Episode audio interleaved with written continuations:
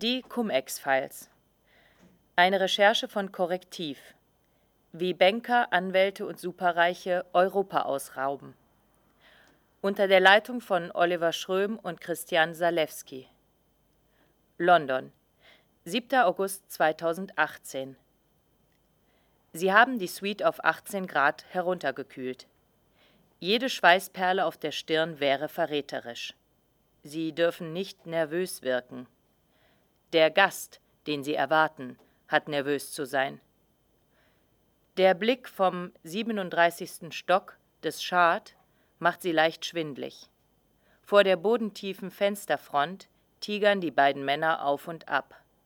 Der eine plappert aufgekratzt in einem Fort, der andere ist still, äußerlich entspannt. Die ganze Londoner City breitet sich unter ihnen aus. Die Themse, Canary Wharf, Tower Bridge, St. Paul's Cathedral. In den Glastürmen des Finanzdistrikts spiegeln sich die Sonnenstrahlen. Die Menschen unten auf der Promenade, sie sind klein wie Ameisen. Der Duft der Orchideen in der Porzellanvase liegt schwer in der Luft. Die Flasche Veuve Clicquot kühlt im Eiseimer auf dem Glastisch. Alles steht bereit.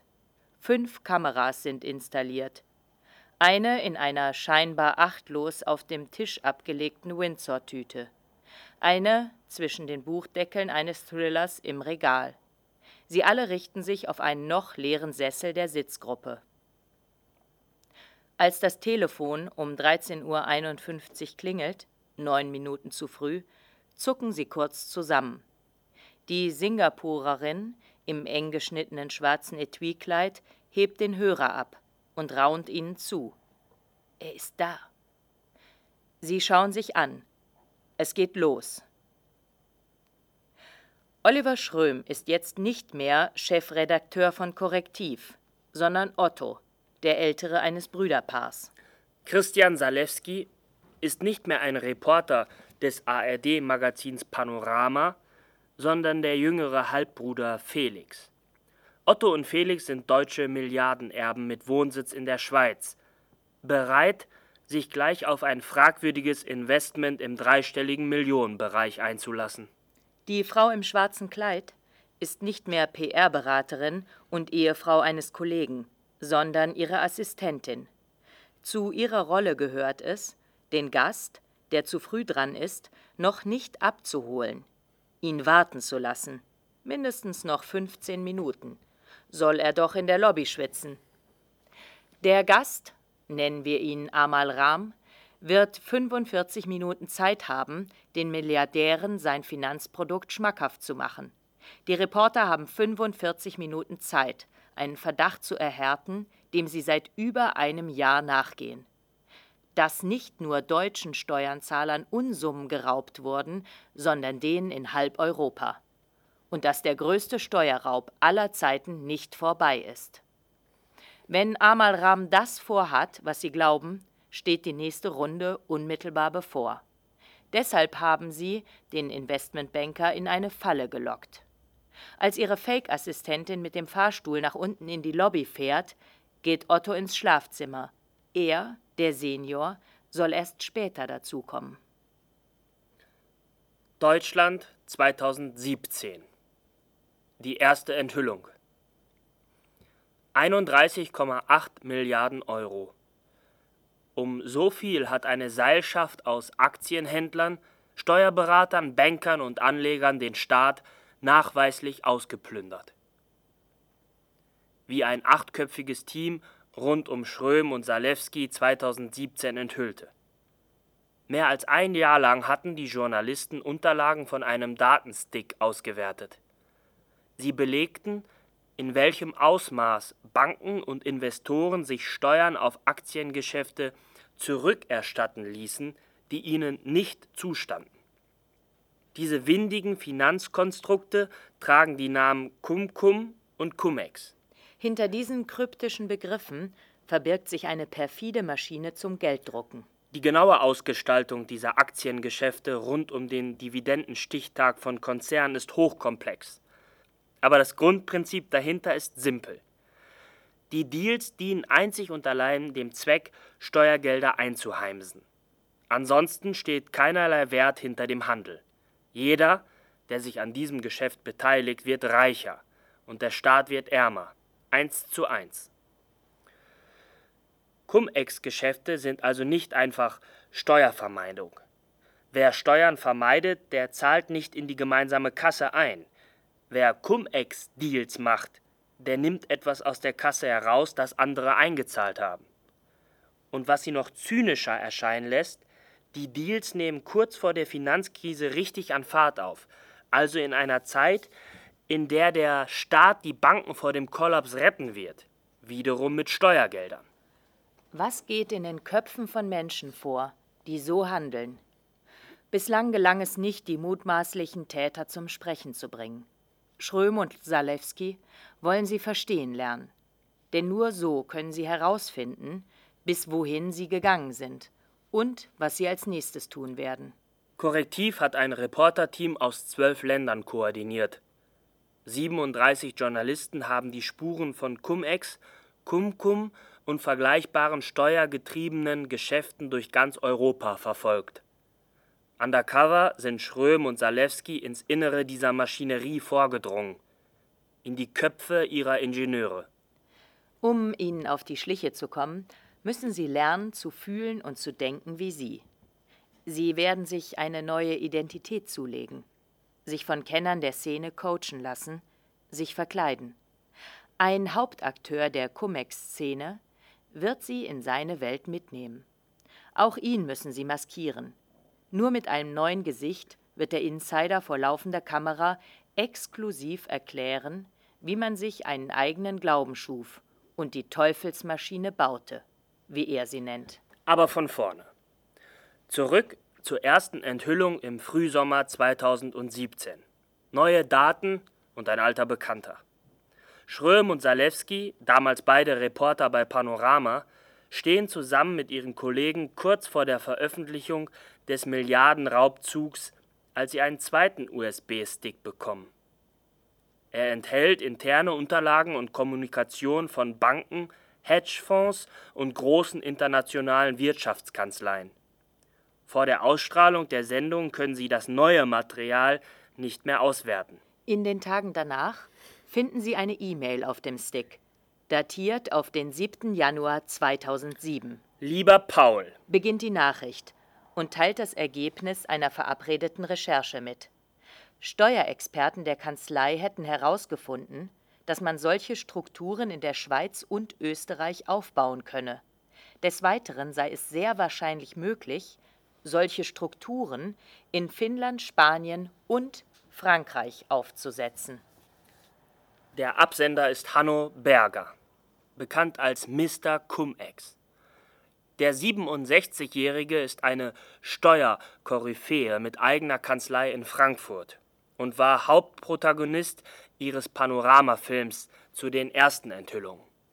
Berger erstellte Rechtsgutachten. Sie legten dar, dass es legal sei, sich Steuern erstatten zu lassen, die nie gezahlt wurden. Der Empfänger, Paul Mora, Aktienhändler, ebenfalls ein Cum-Ex-Mastermind der ersten Stunde. Er orchestrierte die Aktiendeals. Er plante, welcher Partner wann welche Aktien kaufen soll. Nur, warum finden die Reporter keinerlei Medienberichte über solche Aktiengeschäfte in den erwähnten Ländern? Haben Berger und Mora ihre Pläne dort nie umgesetzt? Oder aber haben sie die Länder geplündert und die wissen bis heute nichts davon. Passiert es womöglich noch in diesem Augenblick? Denkbar ist es. Das Steuergeheimnis erschwert es der Justiz der europäischen Länder, sich auszutauschen. Deutsche Staatsanwälte können ihre ausländischen Kollegen nicht einfach warnen, wenn sie Hinweise haben, dass ihre Nachbarn ausgeraubt werden.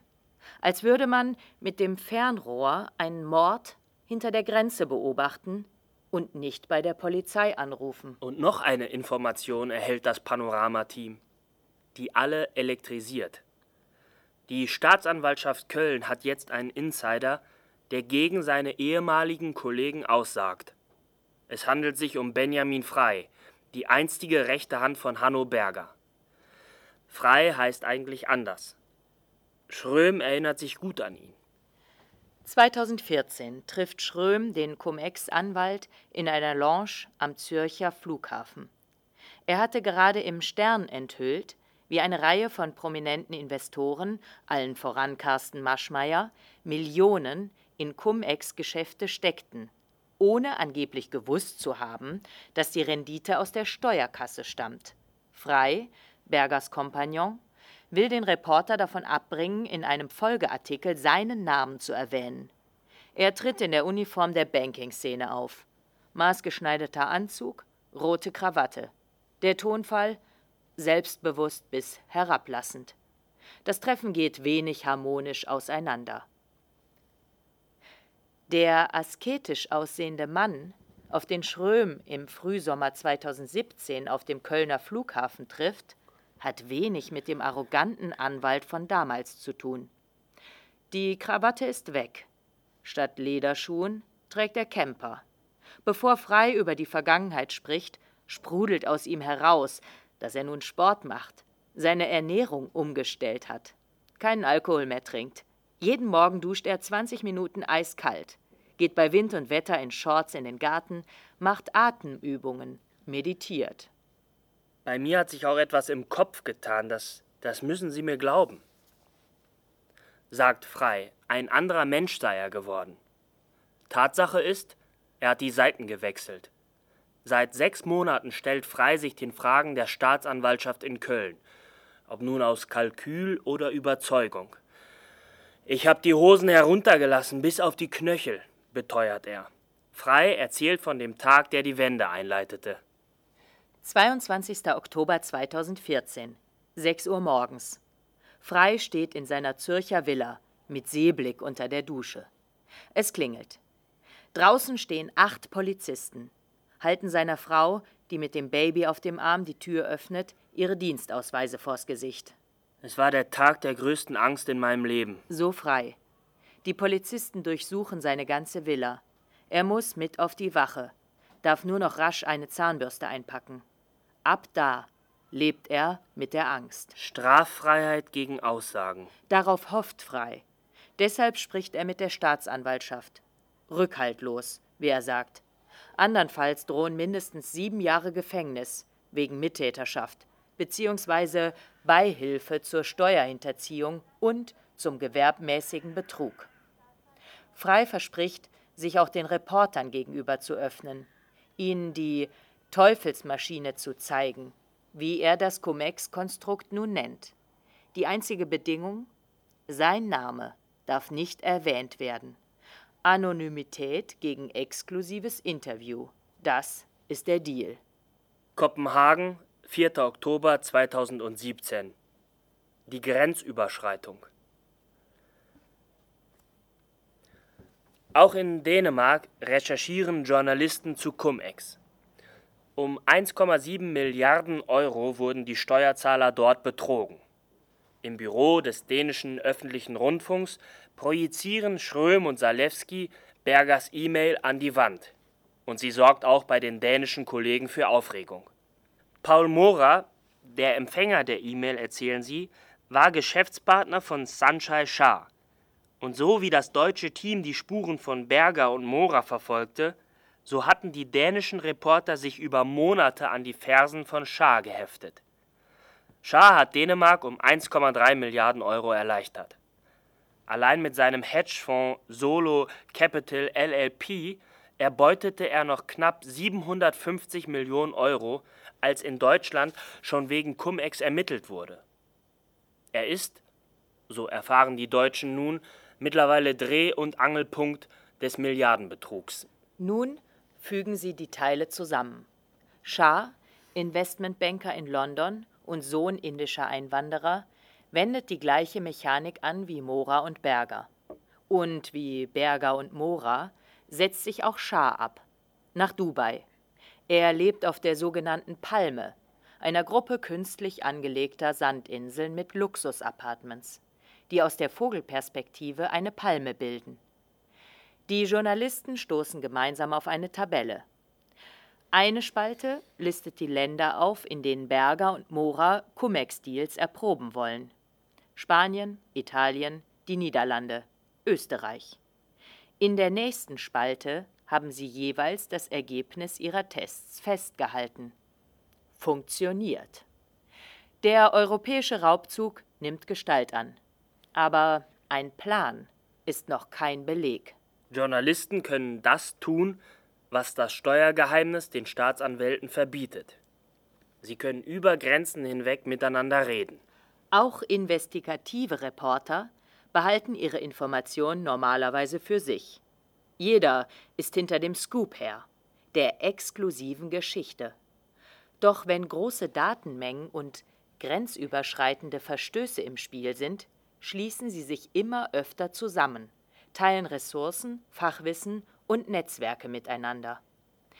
Den deutschen und den dänischen Reportern wird klar, selbst wenn es Belege für einen europäischen Raubzug auf den USB-Sticks gibt, reichen zwei Reporterteams nicht aus, um die Datenmengen zu verarbeiten. Zudem kennen sich weder deutsche noch dänische Journalisten mit dem Steuerrecht in Italien oder Frankreich aus oder haben genügend Kontakte in deren Finanzszenen. Um herauszufinden, ob Hanno Berger, Paul Mohrer und Konsorten Europa ausgeraubt haben, müssen sie sich breiter aufstellen. Berlin, 2. Februar 2018. Das Netzwerk. 15 Journalisten aus halb Europa versammeln sich im Berliner Büro von Korrektiv. Sie arbeiten für Follow the Money in Holland, El Confidencial in Spanien, Addendum und News in Österreich und die Republik in der Schweiz. Kollegen der bestens in die Londoner Bankenwelt verdrahteten Nachrichtenagentur Reuters sind auch dabei.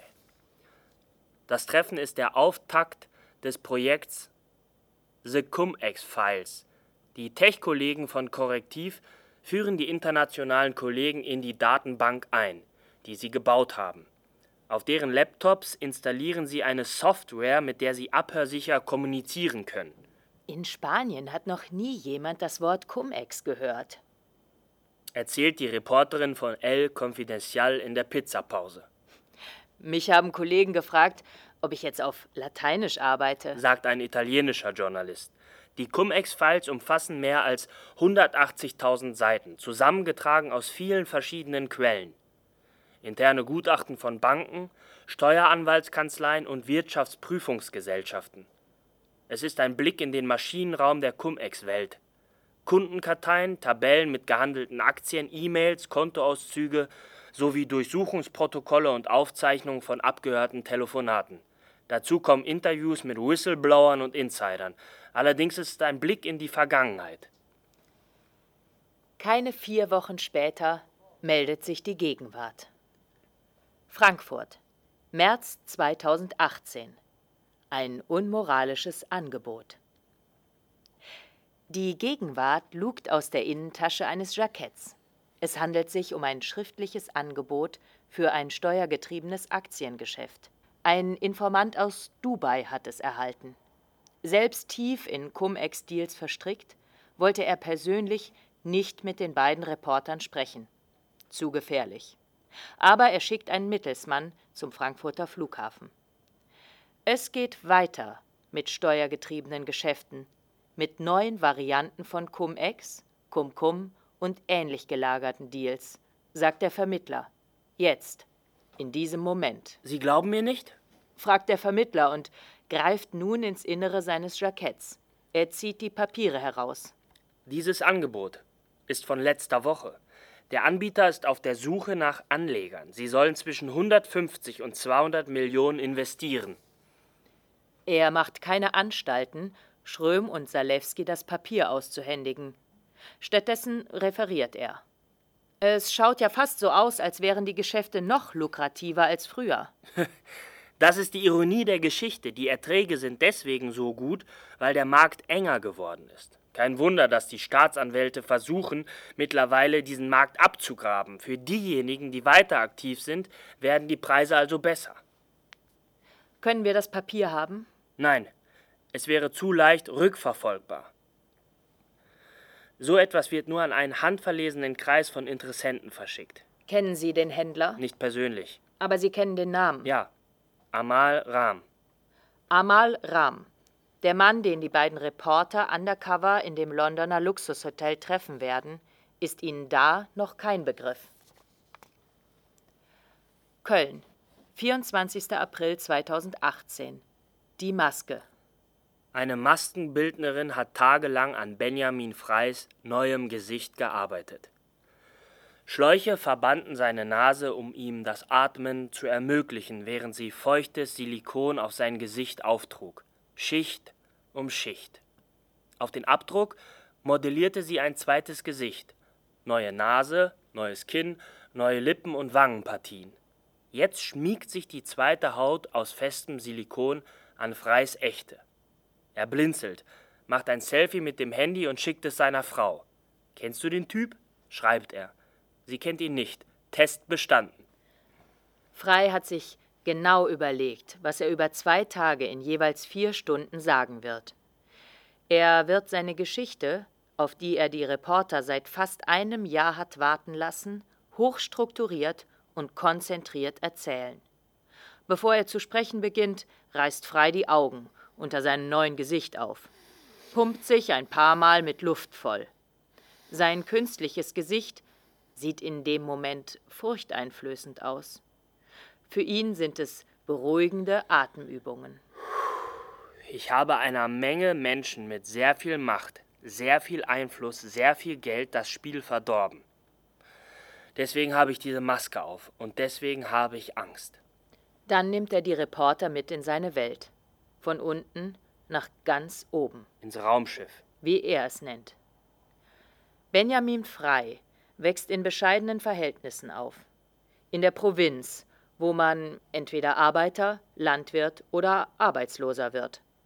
Er ist ehrgeizig, will raus aus dieser Welt und schließt ein Jurastudium 2001 so gut ab, dass er sich um keinen Job bewerben muss. Er wird umworben. Eine Großkanzlei hat für ihr jährliches Anwaltstreffen in London über 2000 Anwälte aus aller Welt eingeflogen. Auch Frei lädt sie ein. Er kann sich gerade seinen ersten Anzug von der Stange leisten. Für das Abendessen hat die Kanzlei das gesamte Victoria and Albert Museum in London gemietet. Rechts und links von ihm sitzt je ein Partner der Kanzlei. Beim Dinner stellen sie dem Musterabsolventen Fragen zu seinem Leben, seinen Zielen, seinen Einstellungen, auch zu Geld. Er hat keins und will viel. Bei diesem Raumschiff wurde nicht eine Tür geöffnet und eine Treppe heruntergelassen. Die haben mich reingezogen. Und dann hob dieses Raumschiff ab. In diesem neuen Universum gelten andere Regeln als in der Welt, die er kannte.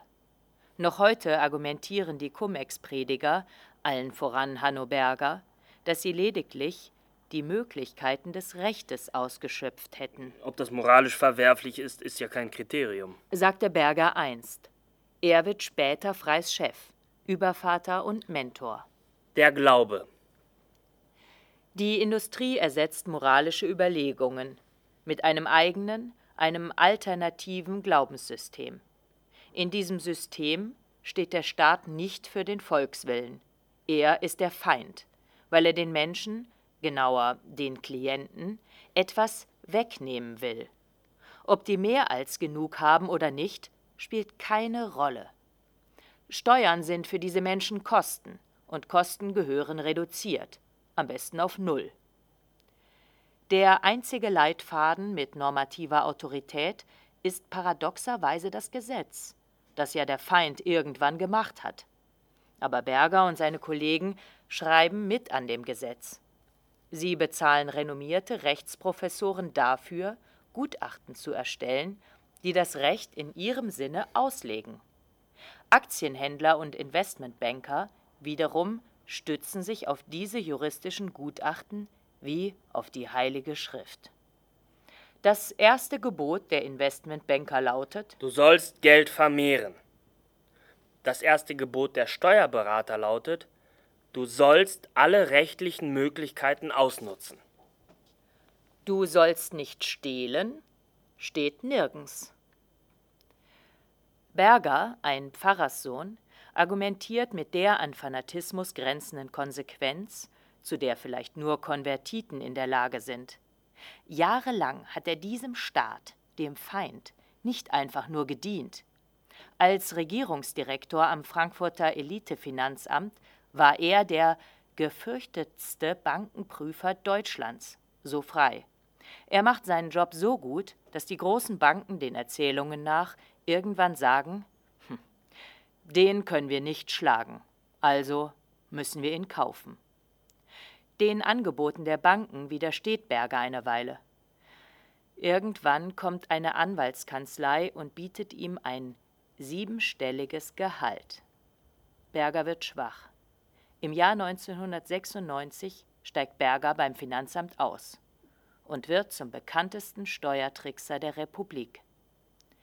Die Quanz, Eigentümerfamilie hinter BMW, Unternehmen wie Adidas und Karstadt, sie alle pilgerten zu Berger. Selbst Fußballnationalspieler und einen Bundespräsidenten, der liebe Gott hab ihn selig, habe ich auf dem Schreibtisch als Fall liegen sehen. Sagt frei. Die Steuerprobleme der Reichen wegzumachen.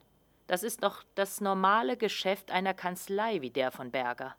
Aber mit Cum-Ex und Cum-Cum verwandeln Steuern sich von einer drohenden Belastung zu einem Quell der Bereicherung.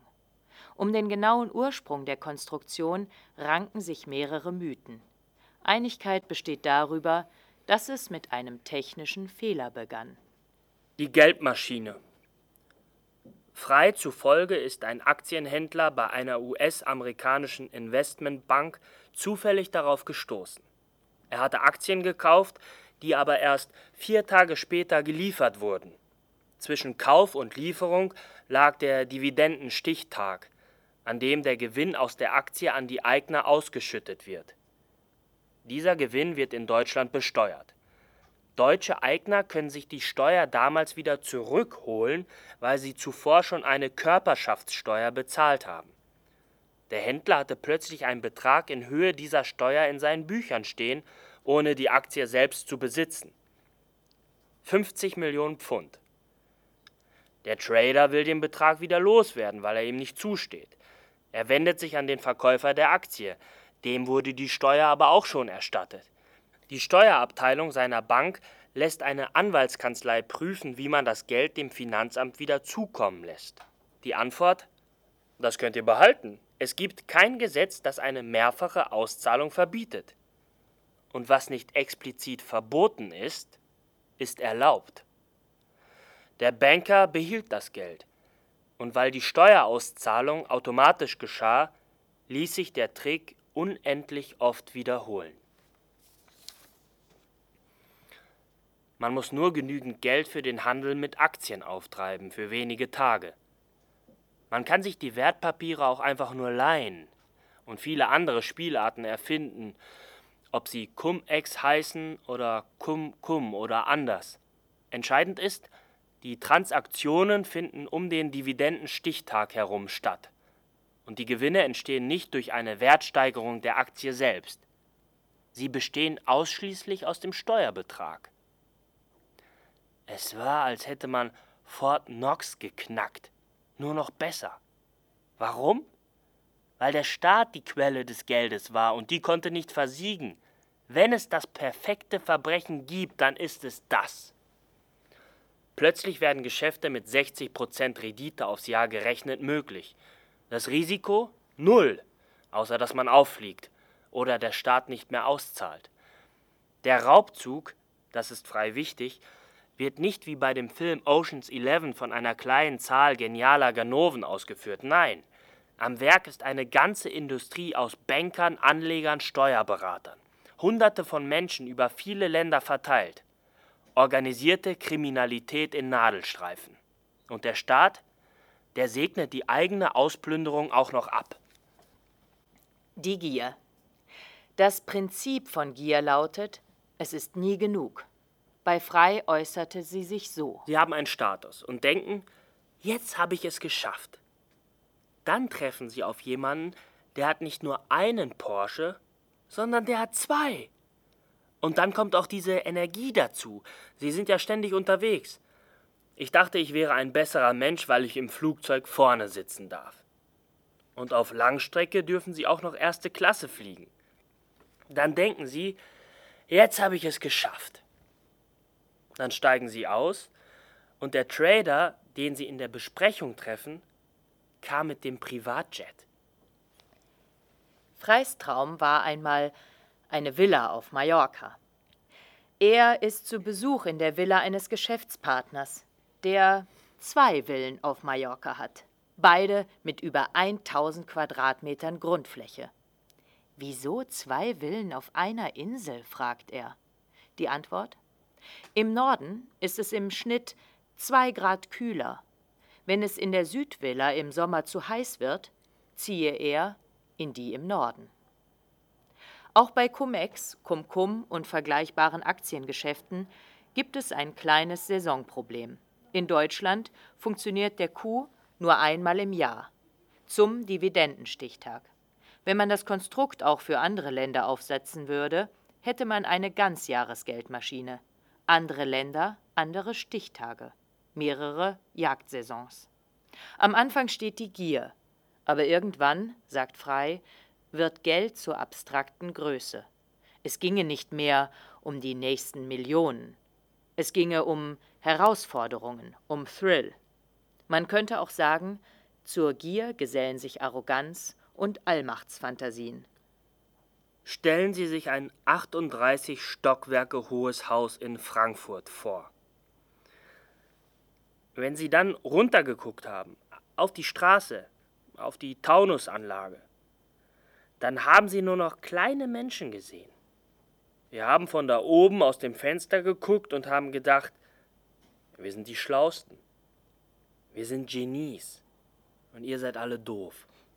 Wobei, manchmal hat man sich die Menschen von dort oben, im 32. Stock im Skyper in Frankfurt, Taunusanlage 1, offenbar zumindest vorgestellt. Bei Meetings mit Bankern fallen Sprüche wie Wer sich nicht damit identifizieren kann, dass in Deutschland weniger Kindergärten gebaut werden, weil wir solche Geschäfte machen, der ist hier falsch. Niemand verlässt den Raum. Skrupel, betont Frei, hätte er auch unter den Anlegern nicht erlebt. Ich kenne kaum einen, der unser Angebot ausschlug. Die wenigen Ausnahmen taten dies aus Angst vor Reputationsverlust falls es durch die Medien veröffentlicht wird. Wahrscheinlich hätten nicht alle jede Einzelheit der Deals verstanden, aber das Grundprinzip, das sei jedem klar gewesen. Die Rendite kommt vom Staat, und der Staat kann nicht pleite gehen. Und wenn einem doch mal so ein Gefühl dazwischen kommt, dass vielleicht nicht alles okay ist? Frei sagt: Lässt du diesen Gedanken zu, fliegst du aus dem Team dann wirst du aus diesem Raumschiff rausgeschmissen. Der Ausstieg. Als Frei den Gedanken im Frühjahr 2016 nicht nur zulässt, sondern auch äußert, treffen sich die Cum-Ex-Freunde von damals auf dem Zürcher Flughafen. Für Frei fühlt es sich an wie ein Tribunal. An einem großen Konferenztisch sitzt er mit seinem Rechtsanwalt auf der einen Seite, alle anderen gegenüber, zwei an der Stirnseite und dann eineinhalb Stunden lang wirken seine Weggefährten auf ihn ein, präsentieren Gesetzestexte, die ihn überzeugen sollen, dass sie im Recht sind und dass der Staat nach wie vor der Feind ist, dass man nicht mit ihm kooperieren muss, wie Frei es da laut überlegt, sondern ihn bekämpfen kann mit dem scharfen Schwert des Gesetzes. Hanno Berger, Freis Mentor, hat da schon die Staatsanwälte mit der ersten Strafanzeige überzogen, wegen Verfolgung Unschuldiger. Irgendwann sagt Freis Anwalt zu der Runde Wissen Sie, wir haben das alles gehört, aber wir machen alles genau anders. Genau anders heißt, wir kooperieren mit der Justiz. Stille. Frei rutscht auf seinem Stuhl runter und wartet auf die Explosion. Doch die Welt explodiert nicht. Es bilden sich Schweißperlen auf den Stirnen der Männer auf der anderen Tischseite. Panik greift um sich, so erzählt es zumindest frei. Fakt ist, in den folgenden Monaten werden weitere Verdächtige zum Feind überlaufen. Hanno Berger wird von seinem mondänen Bergdorf in der Schweiz aus weiter prozessieren. Nicht nur gegen die Ermittlungen der Staatsanwaltschaft, auch gegen die Autoren dieser Recherche. Er wird Strafanzeige stellen. In von der Staatsanwaltschaft abgehörten Telefonaten schimpft Berger über Schweinerichter, nennt den Staat totalitär und linksfaschistoid. In seinen strafrechtlichen Angelegenheiten wird Berger vertreten von Wolfgang Kubicki. Wären die Koalitionsgespräche 2017 nicht geplatzt, wäre der Vizepräsident des Bundestages und stellvertretende Bundesvorsitzende der FDP heute wohl Finanzminister. Noch eine Frage haben die Reporter an Frei. Jetzt, wo Cum-Ex in Deutschland nicht mehr funktioniert, gibt es in Europa noch Märkte, wo diese Geschäfte möglich sind? Woher wissen Sie, dass es in Deutschland nicht mehr funktioniert? Es wird wieder passieren, ich bin sicher. Die neue Generation arbeitet schon an einem neuen Sturm. Hamburg-Berlin, Mai 2018. Partys, Fische und ein Drucker. Ist Amal Ram, der Mann mit dem unmoralischen Angebot, ein Vertreter dieser neuen Generation? Es braucht nur wenige Mausklicks, um den Händler zu identifizieren. Amal Ram, Jahrgang 1984, studierte an der Queen Mary University London. Seine berufliche Stationen eine Cum-Ex-Bilderbuchkarriere, die nur einen Schluss zulässt. Ram ist ein Zögling von Sanjay Shah, von dem Mann, der Dänemark ausgeraubt hat. Sanjay Shah gehört zu den schillerndsten Figuren der Cum-Ex-Szene. Nicht einmal Berger habe mit ihm Geschäfte gemacht, meint Frei.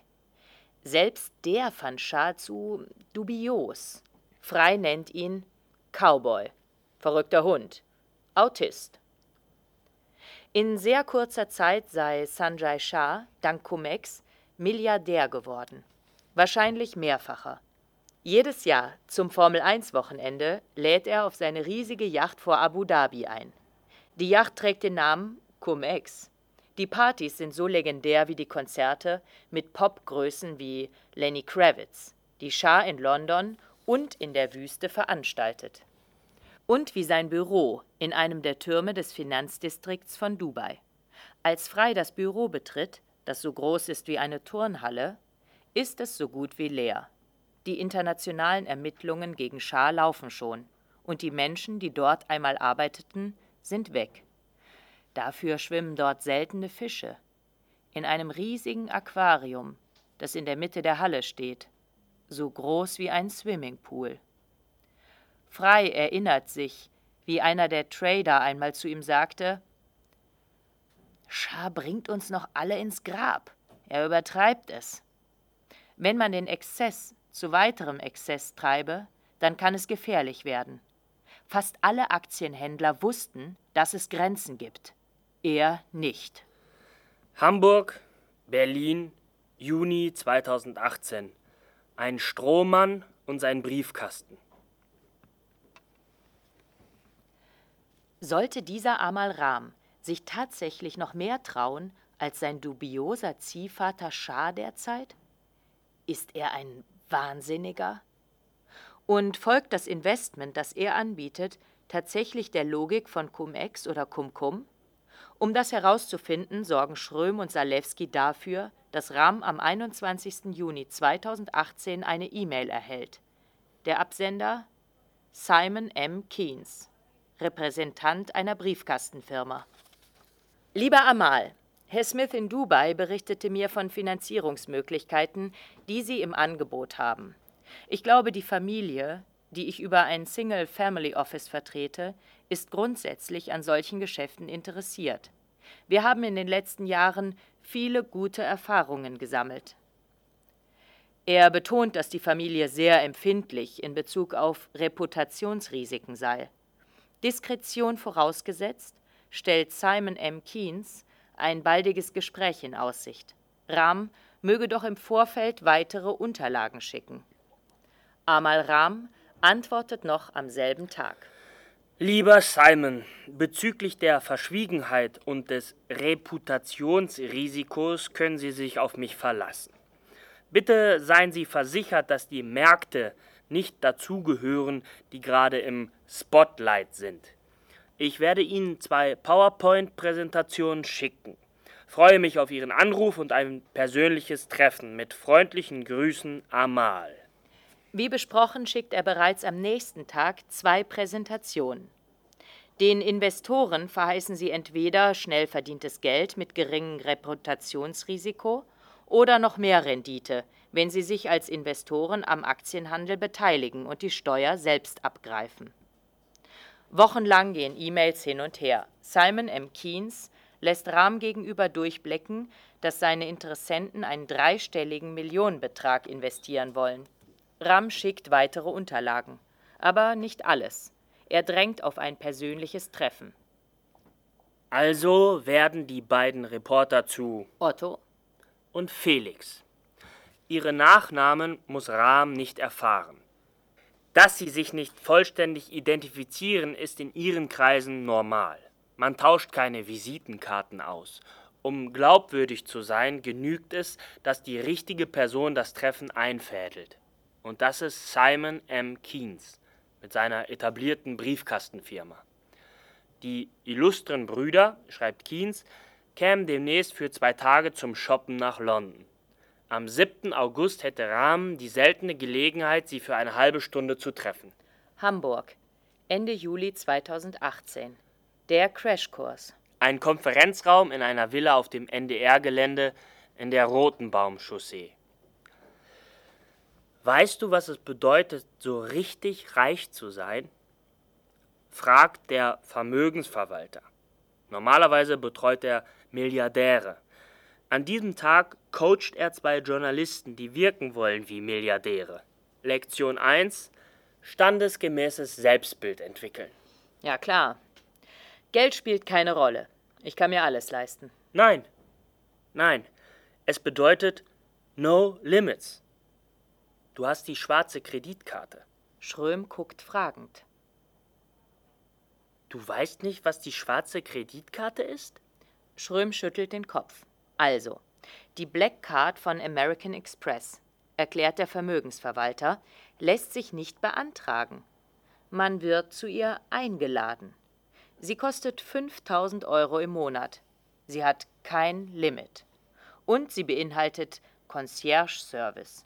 Wenn man am Feiertag bei Harrods in London shoppen gehen will, tätigt man einen einzigen Anruf. Harrods wird aufgemacht. No limits also. Verstanden? Und du hast Angst. Angst? Aber ich habe doch die schwarze Kreditkarte. Du hast Angst, dass dein Vermögen von 3 Milliarden auf 2,7 Milliarden schrumpfen könnte. Du hast Angst, dass alle hinter deinem Geld her sind und sich damit davonmachen. Und du hast Angst, dass deine Kinder entführt werden. Eine ganze Anwaltskanzlei sorgt dafür, dass es keine Bilder von deinen Kindern im Internet gibt. Du hast Angst. Der Coach entwirft das Brüderpaar Otto und Felix. Eine Legende? Nachkommen einer sehr bekannten Familie aus Deutschland. Der Großvater hat das Geld mit Stahl verdient. Vor einigen Jahren haben sie das Unternehmen verkauft und sind in die Schweiz gezogen, wo sie steueransässig sind. Ihre Anlagevehikel befinden sich in Luxemburg, Liechtenstein, Malta, Dubai und auf den britischen Jungferninseln. Sie besitzen einen Jet, eine Südseeinsel. Die beiden Halbbrüder verantworten das Investmentgeschäft. Das Erbe, die Substanz, wollen sie möglichst nicht anrühren. Sie haben bereits in Cum-Ex-Geschäfte investiert und würden gern wieder einsteigen, sorgen sich aber um ihre Reputation. Otto, der Ältere, ist vorsichtig. Felix, der deutlich Jüngere, draufgängerisch. Er will dem älteren Bruder beweisen, dass er auch selbst Geld verdienen kann. Jetzt gilt es, das richtige Hotel zu finden.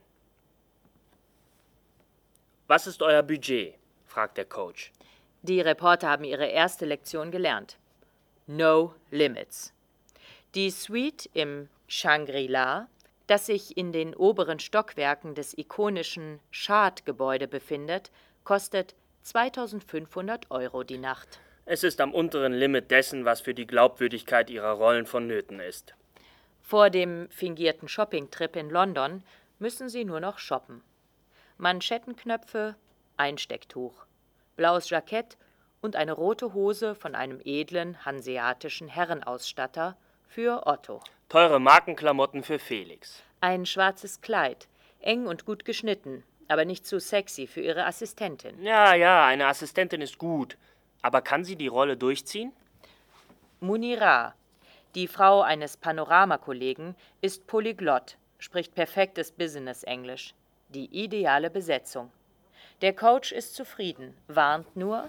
Ihr dürft nicht zu freundlich zu ihr sein. London, 7. August 2018. Der Showdown. Klack, klack, klack. Muniras High Heels kündigen den Besucher an. Amal Ram. Sie öffnet die Tür.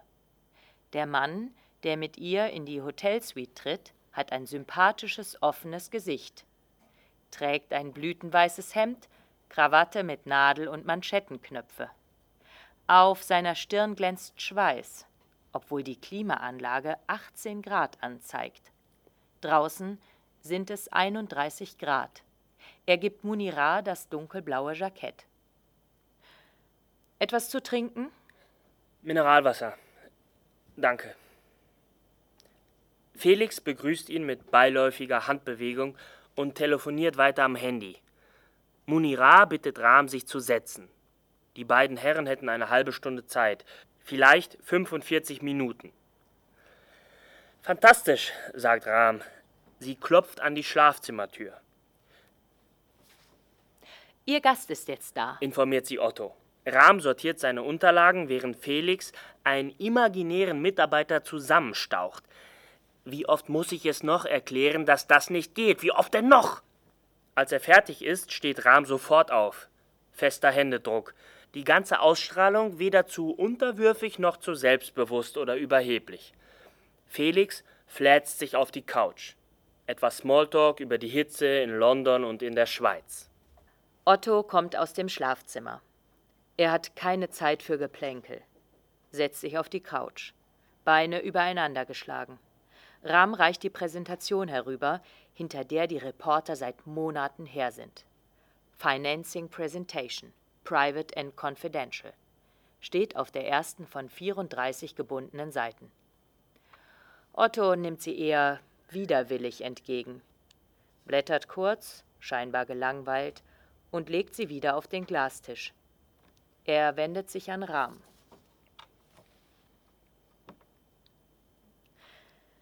Wir haben ja bei Ihrem früheren Arbeitgeber in Hamburg in den Keros Fund investiert. Ah, okay, ich kenne den Keros Fund. Keros war ein Cum-Ex-Fonds.